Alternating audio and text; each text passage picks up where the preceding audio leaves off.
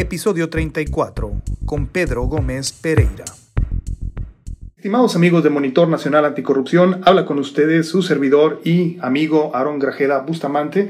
El día de hoy es un día especial, tengo la oportunidad de platicar con alguien que en el campo del de, eh, establecimiento de procedimientos para la recuperación de activos ha marcado una importante trayectoria en lo que se está haciendo en América Latina. Me refiero a nuestro compañero, colega y amigo Pedro Gómez Pereira. Pedro, es un placer para quienes construimos este servicio de podcast eh, nacional tener la oportunidad de conversar contigo. Pues muchas gracias y un gusto estar aquí con usted otra vez y en Hermosillo una vez más. Pues eh, vamos a hablar el día de hoy acerca de lo que se ha venido construyendo a nivel eh, Latinoamérica y a nivel internacional en este campo tan complejo de la recuperación de activos, algo que viene siendo la parte de la ganancia social de la lucha contra la corrupción y sobre todo la parte de cómo la detección puede desembocar en este ejercicio de colaboración para poder recuperar lo que se consigue o se recupera de todo lo que está en eh, las acciones del combate a la corrupción. Pues quiero empezar señalando que Pedro Gómez Pereira es eh, egresado del Centro Universitario de Brasilia, donde en 2006 obtiene su eh, licenciatura. Posteriormente tiene estudios en el Instituto Brasiliense de Derecho Público en Brasilia, donde es egresado el 2008. A partir de ese entonces empieza un ejercicio de colaboración en aspectos relacionados con eh, la recuperación de archivos fue asistente en el Instituto eh, Centro Internacional para la Recuperación de, de, Activos en Basel, en el Instituto para la Gobernanza en Suiza, desde donde ha establecido también el eh, centro de sus acciones de cooperación internacional. Así que Pedro Gómez Pereira ha venido también a México, ha estado particularmente en algunos eh, contextos internacionales trabajando en la recuperación de archivos y quiero empezar con un caso emblemático en México. Quiero empezar con tu experiencia de colaboración eh, en eh, el caso Lavallato en Brasil y nos gustaría tener una visión general de cómo fue posible articular estas eh, complejas eh, conexiones que permitieron la colaboración institucional que llevó a tener sanciones firmes y casos también de recuperación en el Brasil. Así que Pedro, empezando por Lavallato, ¿cómo llegas a esa experiencia de colaboración? Claro, bueno, eh, en Lavallato no trabajé, pero yo trabajé en los procesos de recuperación de activos en Brasil que vienen antes de Lavallato. O sea, la última que yo trabajé, el último caso que yo trabajé grande en Brasil fue el caso de la Castillo de Arena, Castelo de Areia, que es la, justo la anterior, la investigación anterior de los carteles de, de cimiento en la ciudad de, de São Paulo, de Odebrecht, o sea, y ahí ya tienes todas las empresas eh, grandes que están involucradas en Lavallato. Bueno, eh, eso fue un, un largo proceso en Brasil, creo que, o sea, nuestro primer gran caso de, corrupción y recuperación de activos que hubo fue en el 98. No que hubiese antes otros, pero el, el que nos da el puntapié inicial para, para que empecemos entonces a, la discusión de recuperación de activos fue el 98, que fue un caso eh, de un juez um, en la ciudad de São Paulo, en el sistema laboral, que se había eh, robado o se había, digamos, fue un peculado de, de, de 70, 100 millones de dólares a la época, que había empezado en el 92 y se descubre en el 98. Y de allí ya empiezan otros grandes casos, eh, el Banestado, que también fue un muy grande caso de, recuperación de activos que tuvimos, y ese fue el primer gran caso eh, de, ese tamaño que tuvo el juez Sergio Moro y el fiscal también, que son los fiscales que trabajan en el tema de la lavallato. Y de allí aprendimos, o sea, eso fue un proceso de descubrir que nuestras leyes, o sea, nuestro código penal, que es del 40, de nuestro código procedimental, que es del 41, que son leyes buenas, pero anacrónicas. Entonces empieza a descubrir que tendríamos problemas en trabajar con el sistema o la recuperación de activos con estas normas. Eh, y también ah, descubrimos que no bastaba confiar apenas en la ley.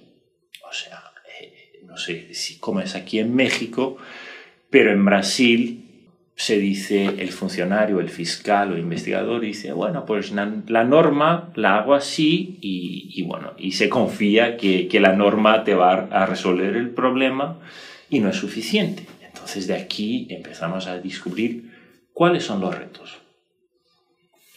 Y para eso tenemos que tener una discusión sincera entre las personas que están involucradas en la recuperación de activos. Entonces son los fiscales, son los jueces, son eh, lo que llamamos en Brasil los abogados de la Unión, o sea, son los abogados que, que defienden al gobierno, ah, porque es, es, víctima, ¿no? En corrupción también es víctima, es la sociedad, pero también es el gobierno, el Estado, eh, y empezamos, o sea, se empieza chico en el 2003, eh, lo que llamamos la Estrategia Nacional de combate al lavado de, dinero que después se agrega el tema de la corrupción. Pero allí era la idea de que el operativo, el que trabaja con el tema, conoce los problemas. Y es él que me tiene que dar cuáles son los problemas operativos para que yo pueda crear esa política pública y ya se llama a los jefes de esas instituciones al final para que le den el apoyo político. Entonces, la idea no es trabajar de arriba abajo, hay un problema, vamos a crear una ley, vamos a crear un decreto, vamos a crear un reglamento, sino que tenemos un problema que puede ser legal, que puede ser operativo, que puede ser de políticas públicas, pero que empiece de abajo arriba. ¿Y por qué? Porque en eso, eh, pues, se aumenta el interés por el trabajo, porque aquí yo soy responsable por crear esa norma, yo soy responsable por el resultado también. Entonces yo genero esa voluntad del funcionario de trabajar en el tema. Yo apoyo a la voluntad política, porque o sea, ahora viene el político y me dice, bueno, yo quiero hacer este cambio, y yo le digo, pero no va a funcionar. O sea, si hacemos de esta manera, y más importante, administramos expectativas, porque yo sé el tiempo que me va a tardar, entonces es más fácil, porque, o sea, yo veo la corrupción y son dos resultados. O uno me dice, muy bien, pues no va a hacer nada porque no funciona y, está el, gobierno está cooptado, el Estado está cooptado por una élite política y todo va a resultar igual. O eh, yo tengo una expectativa no real. O sea, yo digo, bueno, pues en tres años, en cinco años vamos a erradicar la corrupción, vamos a, a recuperar todos los bienes, que tampoco es real. O sea, un, un, gran caso de recuperación de activos, el nuestro, que te dije que empezó en el 98, hasta hoy no hay una sentencia firme. Aunque ya se tenga recuperado mucho los bienes, pero no hay una sentencia firme. Esa es la realidad. Un gran proceso, un proceso de corrupción, de represión de activos, es una generación, son 20, 25 años. Hemos hablado de este contexto y lo que has contribuido ¿no? en el caso particularmente eh, de Brasil, pero tenemos antecedentes también del trabajo que has desempeñado en otros eh, contextos internacionales. En esta práctica ¿no? de establecer procedimientos para la recuperación de activos. Háblanos un poquito en Asia, los casos emblemáticos en los que has eh, trabajado y en qué se parecen a los casos eh, latinoamericanos. El lado asiático, y aquí yo he trabajado más recientemente con, con Maldivas, las islas aquí cerca de, India y Sri Lanka, y también con, con los países árabes, ¿no? o sea, especialmente Arabia Saudita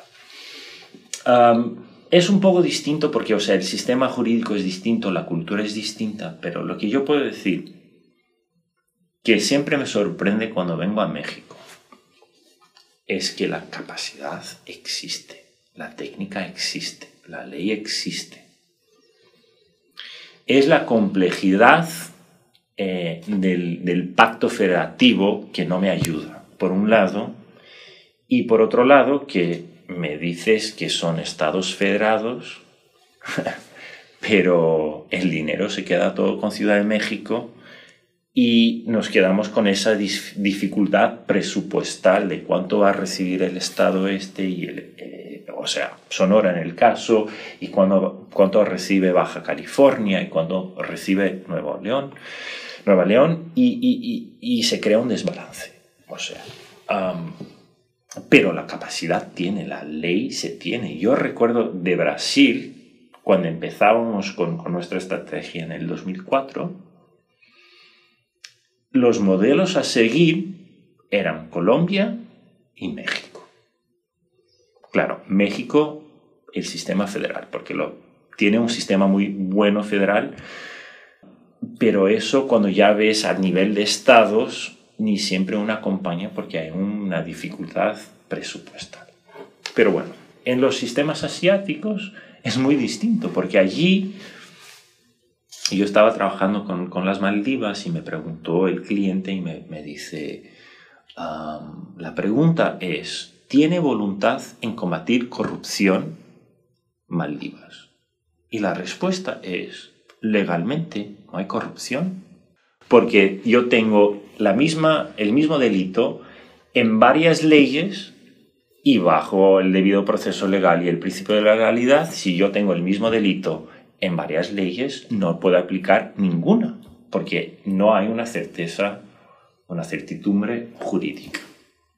Y entonces la respuesta es no hay corrupción. Pero claro, eso es, es una, una ilusión jurídica porque de hecho ellos batallaron ah, desde su... Cuando empiezan la democracia en el 2008, eh, tuvieron ya, o sea, el primer presidente quedó dos años, le, votaron, el segundo le cooptó otra vez el gobierno, el tercero también, y el nuevo ahora viene con una propuesta de que, mira, lo estamos haciendo mal, nos, ya no somos más una dictadura, tener, tenemos que aceptar la democracia y responder por eso. Y entonces, pero hay que limpiar el sistema, hay que racionalizar el sistema. Y el problema allí es que no administran la, expectativa. O sea, el presidente viene con una campaña de cero, tolerancia cero a la corrupción y que vamos a erradicar la corrupción en mi gobierno. O sea, ya has perdido. Porque cualquier resultado que, me traigas no es la expectativa que has creado. Así es, estamos conversando con Pedro Gómez Pereira, especialista en recuperación eh, de activos por eh, corrupción, eh, alguien que se ha encargado en establecer procedimientos para poder agilizar la cooperación institucional para la recuperación de activos. Vamos a volver al caso particularmente de México y qué parte de las eh, oportunidades eh, son especialmente atractivas para un especialista en recuperación de activos?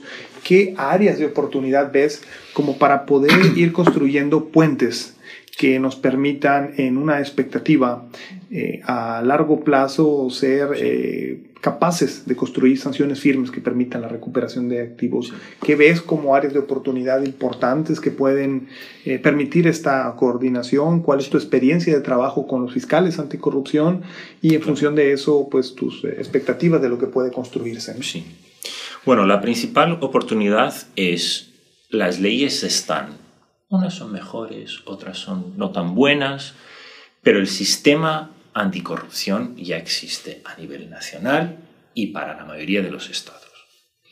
Trabajemos con ellas. La oportunidad es identificar ahora los retos y corregirlos, crear una política, establecer éxitos, o sea, definirme qué es un éxito.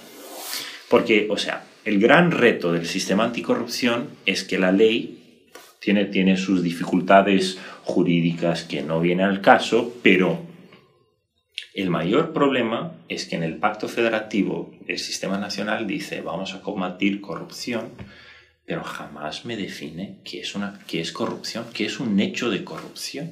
O sea, y lo que, lo que sucede es que algunos estados tienen problemas, por ejemplo, de, policiales y tortura en prisión, en la cárcel y todo eso, Y eso pasa a ser un problema de, corrupción. Y bueno, no es que no sea un problema de corrupción, pero eso es mucho más un problema de derechos humanos de que de corrupción. Entonces, pongámoslo en el sistema de derechos humanos. Comuniquémonos con el sistema de, de derechos humanos para que lo trabajen ellos.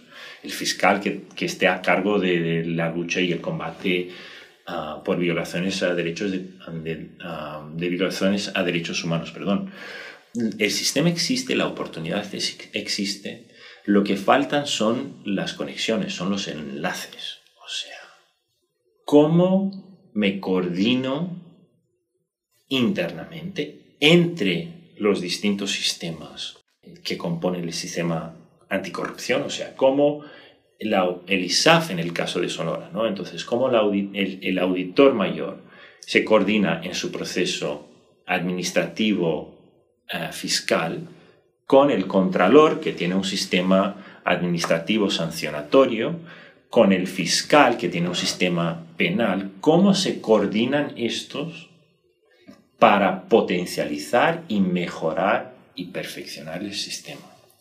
Eso es uno.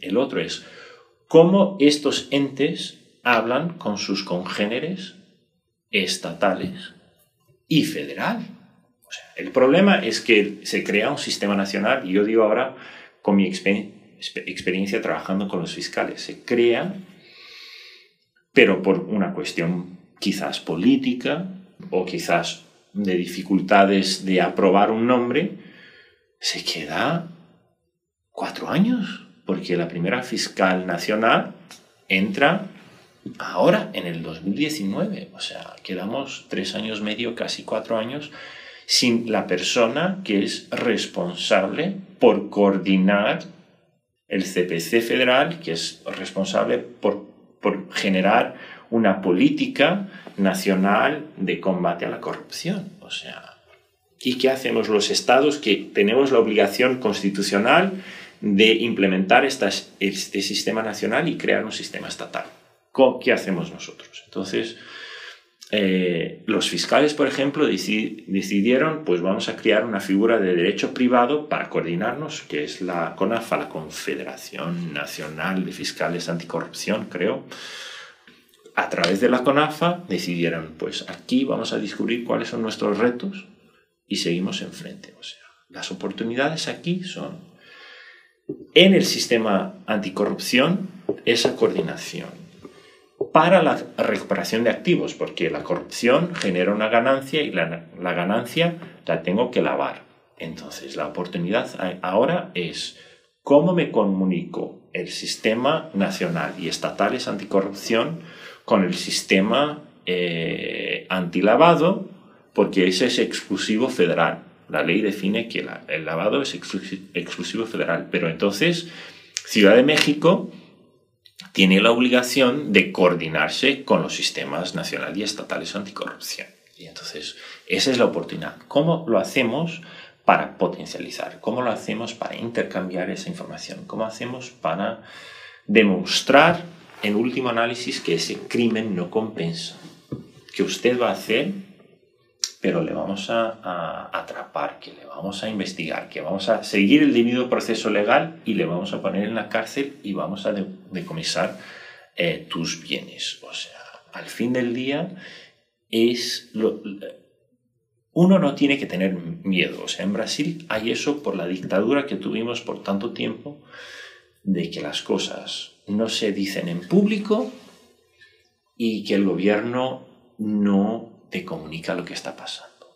Eso fue parte de, nuestra historia y ahora seguimos. O sea, y, yo vuelvo, o sea, con esto yo vuelvo un poco a la primera pregunta que hiciste, Sarón, sobre la experiencia en Brasil, porque lo que tenemos que hacer es no tener miedo del pueblo. Por favor, que nosotros le servimos si somos agentes del Estado.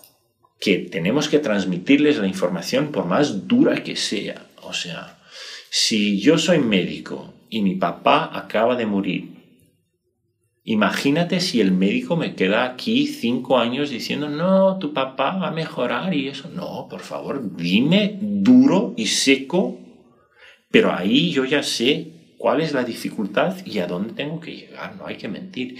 Y eso es lo que me preocupa un poco hoy en Brasil, porque ah, tardamos 12 años para desmantelar un sistema, una organización criminal corrupta que desafortunadamente eh, era lidiada por nuestro expresidente Lula.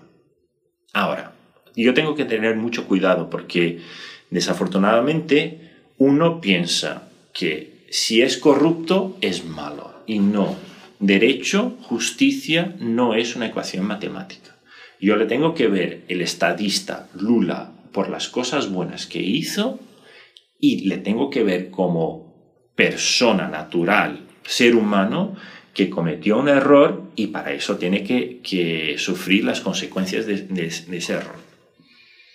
Le pusieron en la cárcel.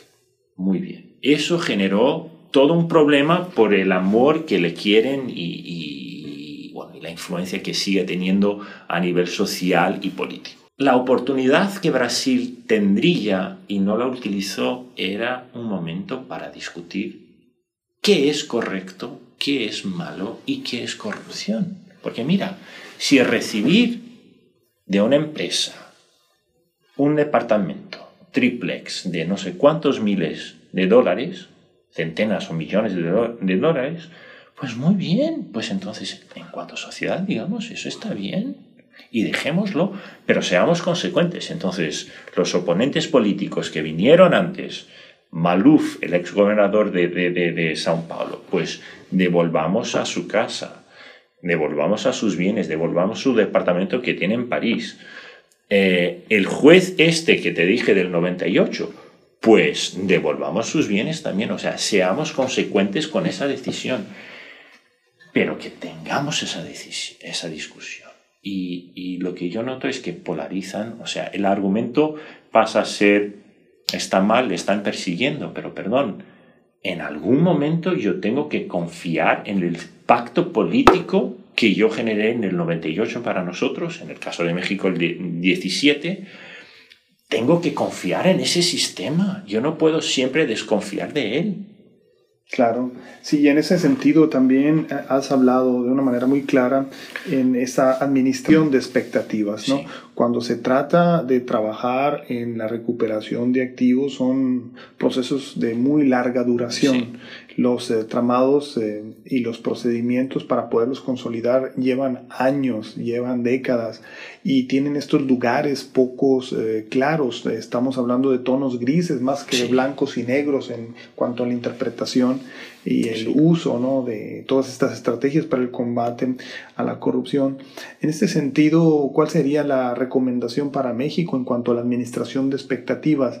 Hemos trabajado, al parecer, muy poco ¿no? en hacerle ver a la población que el combate a la corrupción no se resuelve cual si fuera un producto milagro, esos que te venden para que de la noche a la mañana crezca el cabello, ¿no? Estamos hablando entonces en estas expectativas de mecanismos que van a durar mucho en su implementación o cómo entender estas expectativas y cómo administrarlas.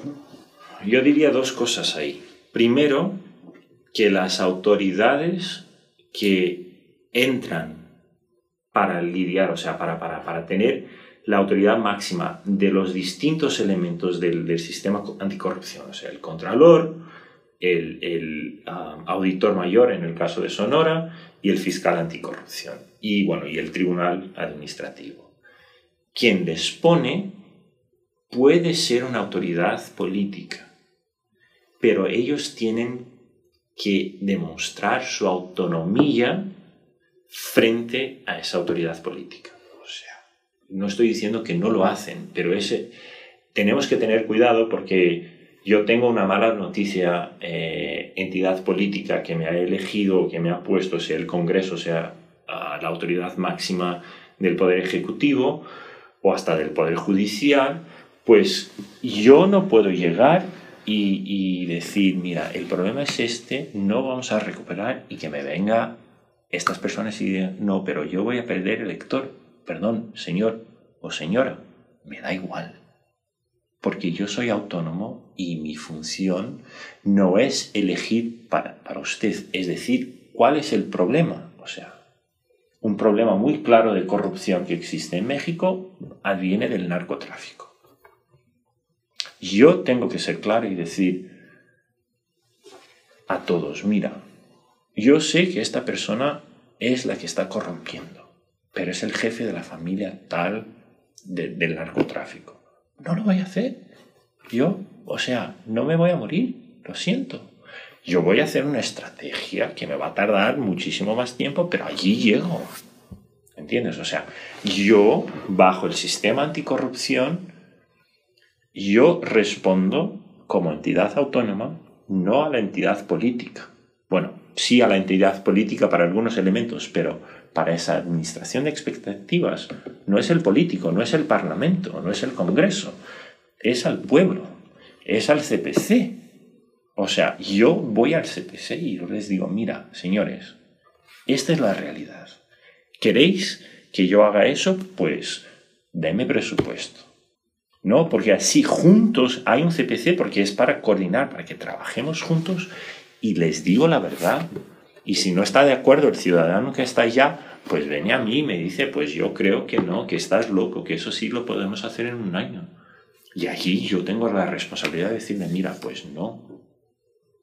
Pero hacerlo de una manera accesible, ¿no? O sea, que no me vengas con lenguaje bonito, que nadie lo utiliza desde, yo qué sé cuándo, desde Don Quijote, pues, pues no, porque o sea, es, es muy bonito inflarse el ego, pero si no lo entiende nadie, pues lo siento, lo siento. Claro. ¿Y cómo ir ganando eh, posiciones eh, en cuanto a que es difícil la construcción de sentencias firmes en casos de recuperación eh, de activos, pero esta lucha de todas maneras hay que darla. Yo creo que se tendría que pensar quizá, ¿no? salvo tu mejor opinión, en estrategias que permitan consolidar procedimientos o protocolos que te lleven a la construcción de este mayor edificio que es el éxito en la recuperación.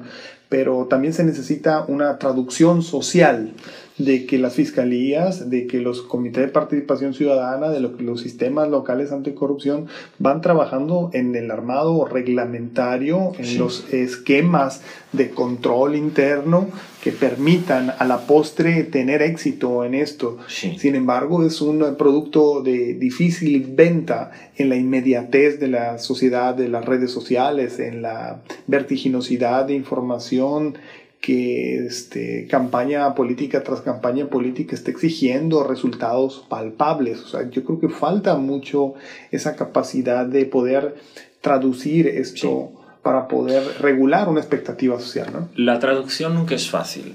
La analogía es muy traicionera. O sea, yo no puedo intentar facilitar dando una analogía porque la, la analogía siempre es la peor forma de dar un ejemplo. Pero eso es un reto y yo digo más, o sea, si yo soy un inversionista, ¿vale, Aaron? Dime que me vas a vender algo. ¿Ok? Yo soy el inversionista, yo tengo el dinero, tú tienes una idea.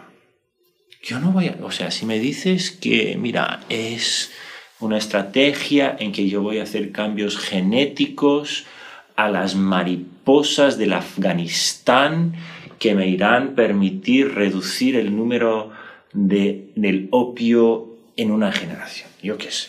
O sea, es una cosa súper compleja que si yo no tengo un PhD en microbiología o lo que sea, nunca te voy a entender. La idea no es, pero al inversionista yo no quiero saber cómo vas a llegar al resultado, yo quiero saber del resultado. Entonces lo que tienes que decir es, mira, ¿quieres una recuperación de activos? En el caso de Sonora, yo qué sé, de una, de una figura política que sucedió y que se está investigando, yo qué sé, pues eso va a tardar. Eso va a tardar cinco años, eso me va a tardar diez años. Pero, o sea, como todo proyecto, yo soy realista, te estoy dando un tema, te estoy dando la forma como llegar en eso y el tiempo que necesito para llegar en esto. O sea, ni siempre es tener que explicar lo que es, sino que cómo voy a llegar al resultado y cuánto tiempo necesito. Eso también es administrar una expectativa. Pues queda muy claro de que el trabajo está por hacerse, hay mucho que construir. Vamos a llegar en determinado momento a un horizonte donde estos procedimientos, ya no de cooperación interna, ¿no? sino cooperación internacional, van a ser más expeditos. ¿Cuál es tu experiencia en cuanto al interés de los estados nacionales en eh, colaborar en recuperación eh, de activos y qué tanto se va esto configurando en estrategias de persecución de delincuencia organizada? ¿Se va avanzando o en qué sentido tenemos todavía mucho que remontar como eh, países para lograr esto? Si yo tengo una ganancia ilícita en mi delito, yo tengo lavado de activos, lo que quiere decir que yo tengo una transnacionalidad automáticamente. Y te digo eso porque, y eso es de una manera muy sincera, administrando expectativas, el peso mexicano no vale nada. Entonces, si yo me estoy robando dinero, yo lo quiero poner en una moneda más segura. Sea el dólar, sea el euro, sea el yen, sea el franco suizo, lo que sea. No me lo voy a dejar en pesos y ni en reales brasileños, lo siento. Y mucho menos en pesos argentinos. Yo quiero garantizar mi inversión. Por más ilícita que sea, yo la tengo que garantizar.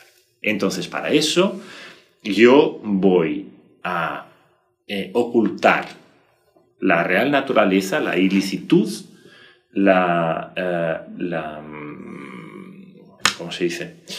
Es la naturaleza, es el origen y la titularidad.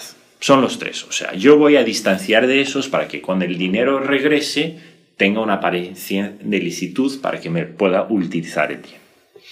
Para eso va a, a necesitar de más de un país. Eso está claro. ¿Los países cooperan? Sí cooperan eh, de una manera general todos tienen interés en cooperar. El, reto ahí son dos. El primero, ¿soy yo capaz de comunicarme con el otro Estado de una manera que él me entienda? Porque fíjate, el otro Estado no conoce derecho mexicano, sea federal o estatal. Y nosotros, o sea, nosotros aquí digo fiscales de una manera general o quien trabaja con derecho de una manera general, nosotros estudiamos para utilizar el derecho internamente y no internacionalmente. Entonces yo preparo algo para Estados Unidos o yo preparo algo para Belice o yo preparo algo para España, yo le voy a decir, ah, no, porque de acuerdo con el artículo 222 del Código Penal Federal, y perdón, ¿cuántos de nosotros sabemos que es el artículo 222 del Código Penal Federal en México. Ahora imagínate a alguien en el extranjero. Entonces, mucho de eso es cómo me comunico con el otro país, primero. Segundo, es lo que estoy pidiendo se coordina con el sistema del otro país, porque las reglas procesales son distintas y yo tengo que llevar eso en consideración cuando le aplique. Y eso genera la situación de tiempo. O sea, lo que yo hago aquí en un tiempo puede tardar mucho más en el otro. Y eso te doy un ejemplo. Para incautar, o sea, para asegurar un bien en Estados Unidos, lo más rápido que yo logré fueron nueve meses. Fue un bebé. Fue una gestación completa. ¿Ok? Porque es un sistema muy complicado hacer el sistema continental brasileño, mexicano, hablar con el derecho anglosajón americano. No es imposible, pero hay retos y los tienes que conocer y los tienes que manejar para llegar a eso. Nueve meses. Suiza, el famoso sitio del secreto bancario, o que dicen que tiene el secreto bancario, porque todos tenemos secreto bancario. Yo no puedo llegar al banco y pedirle a tu banco, por favor, dame las cuentas de Aarón. Van a decir, pero estás loco, señor. O sea, usted sí tiene secreto bancario también en México. Pero bueno, es, es relativo, la, la diferencia es esa.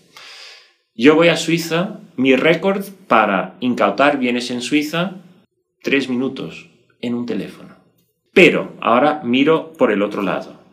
Yo quiero cuentas bancarias en Estados Unidos. Eso me va a tardar tres meses. En Suiza, cuatro a cinco años. Porque los procedimientos y las garantías que se dan son distintas. Eso yo tengo que conocer antes de empezar la, la cooperación internacional, porque yo tengo que poner eso en mi estrategia. No, voy primero a este país y después a ese otro, no sé qué, no sé cuánto, para transformarlo más eficiente. Pero en México específicamente, el, reto es que la soberanía la detiene la Unión. Y entonces solo la Unión se puede comunicar con otro Estado soberano. Si yo estoy en Hermosillo y yo sé que la persona que estoy investigando, el involucrado, el presunto autor, tiene una cuenta en Tucson, yo tengo que enviar el pedido a Ciudad de México, que lo va a enviar a Washington, que lo va a enviar a Tucson. Esas son reglas de soberanía que existen a 500 años, son anacrónicas, pero ahí están. Eso no es mi culpa, no es tu culpa, no es de nadie. Eso la tengo que, que poner en cuenta cuando haga algo.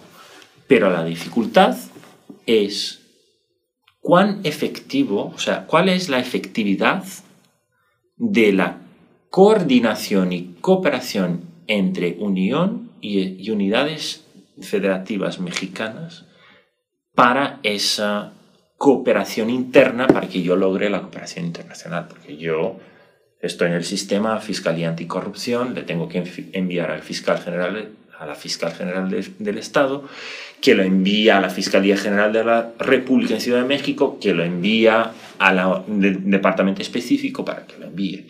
Y esa burocracia tarda cuánto? habría un sistema más eficiente. O sea, podrían las unidades de la Fiscalía General de la República en las unidades federativas recibir el pedido y enviarlo directamente. O sea, aquí ya, ya estoy cortando dos personas. O sea, el fiscal general y, bueno, la fiscal general del Estado y el fiscal general en la República y, o sea, y sigo comunicando con las mismas personas. Son, son cuestiones que uno tiene que empezar a preguntar. Eh, ¿La burocracia que hacemos es la más adecuada o no?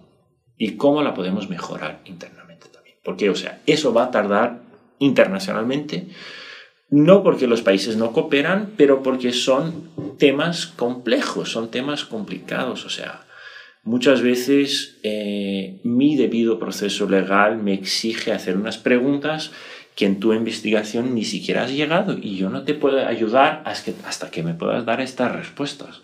No porque yo no quiera ayudarte, pero porque mi sistema me, lo exige y ya está.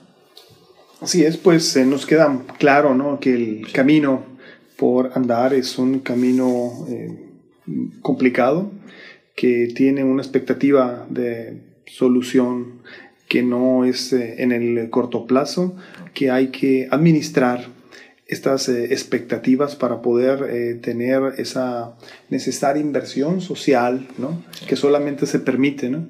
en función de que se vean soluciones posibles, realistas, así tarden mucho en llegar.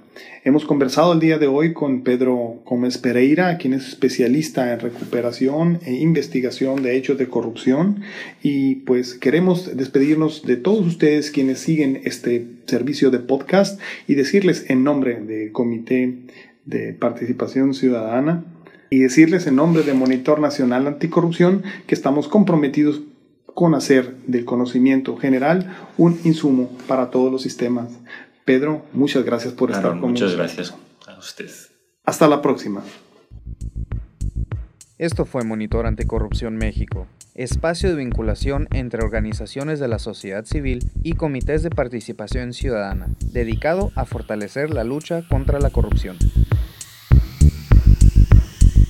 Visítenos en www.monitoranticorrupción.org y también en nuestras redes sociales, Facebook e Instagram. Hasta pronto.